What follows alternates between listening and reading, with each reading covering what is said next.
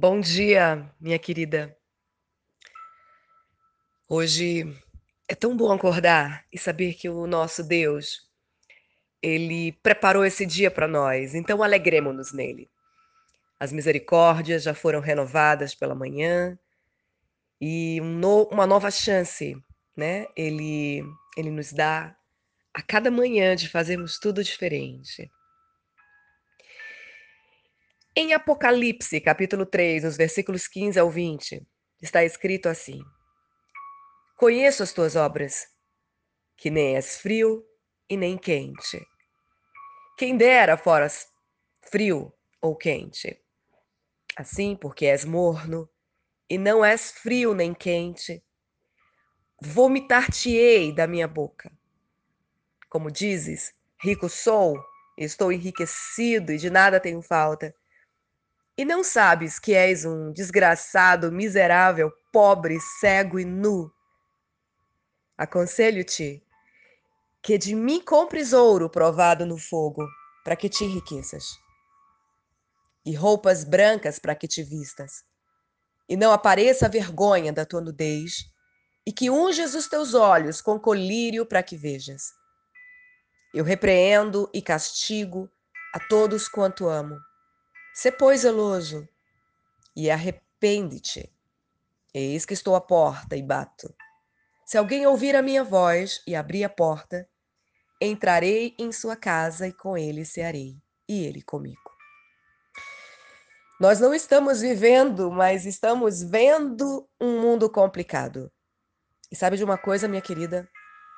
Nós somos os veículos para a transformação deste mundo. Por isso eu gostaria de falar com você sobre problemas. Isso mesmo, problemas. Você sabe por quê? Porque nós somos solucionadores de problemas.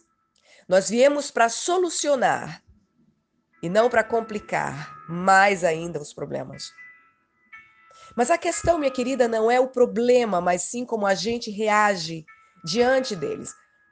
O segredo está e nossas reações, porque elas mostram verdadeiramente quem somos nós. Eis que estou à porta e bato. Se alguém ouvir a minha voz e abrir a porta, entrarei em sua casa e com ele cearei e ele comigo. O texto da carta em Apocalipse foi escrito para uma igreja, ou seja, pessoas que conheciam a Jesus. Elas haviam colocado Jesus para fora. Em algum momento ele já tinha entrado, mas elas o colocaram para fora e agora ele batia a porta querendo entrar novamente.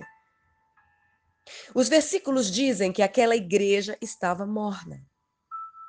E quando ele diz que estava a ponto de vomitá-los, não quer dizer que Deus estaria descartando algum deles. Não. Deus não descarta ninguém. Aquele que vem a mim, jamais o lançarei fora. O que ele estava falando era de uma sensação. Eu não sei se alguém é, alguma vez já teve a oportunidade de beber um gole de água morna. Eu creio que sim, né?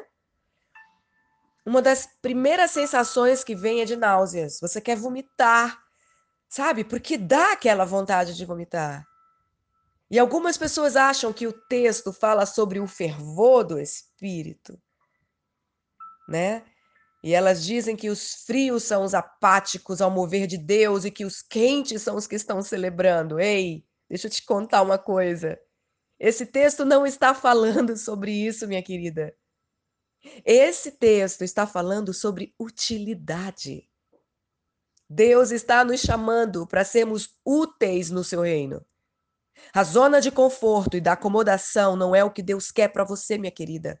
Seja útil. A carta foi escrita para a igreja de Laodiceia. E esta igreja era constituída por além de pessoas da cidade de Laodiceia, pessoas das cidades de Colossos e Herápolis. As duas últimas cidades tinham fontes de águas. E de uma saíam águas frias e de outra saíam águas quentes. E sabe o que acontecia? As águas frias saciavam a sede. A água fria, ela refrigera e mata a sede. Já a água quente era utilizada para fins medicinais. E a morna? Para nada. E o que Jesus disse foi: quem dera fosse frio ou quente. O que ele estava querendo dizer era: quem dera, quem dera você fosse útil. O que aconteceu com essa igreja para que Jesus agora estivesse do lado de fora, batendo a porta? o que aconteceu com essa igreja para que eles tivessem que ouvir palavras tão duras como essas.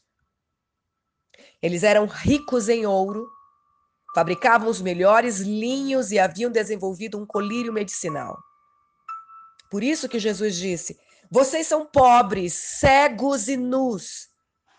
Jesus sabia o que estava falando e aconselhou a eles a buscarem ouro refinado, vestes brancas, e colírio para abrir os seus olhos para que pudessem enxergar o Senhor. Minha querida, o ser humano tem muita facilidade para enxergar as coisas exteriores. Tanto é que a gente tem muita facilidade em enxergar os erros dos outros e pouca facilidade de enxergar nossos próprios erros. Se a gente inverter os papéis, veremos que tudo aquilo que nós temos como plano para nossa família para nossa vida ministerial e profissional, acredite, vai começar a se cumprir bem mais rápido. Simplesmente pelo fato de você querer mudar a sua história, as coisas vão acontecer bem mais rápido.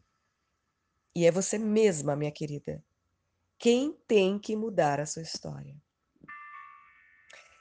Pensa nisso nessa manhã. Deus abençoe a sua vida.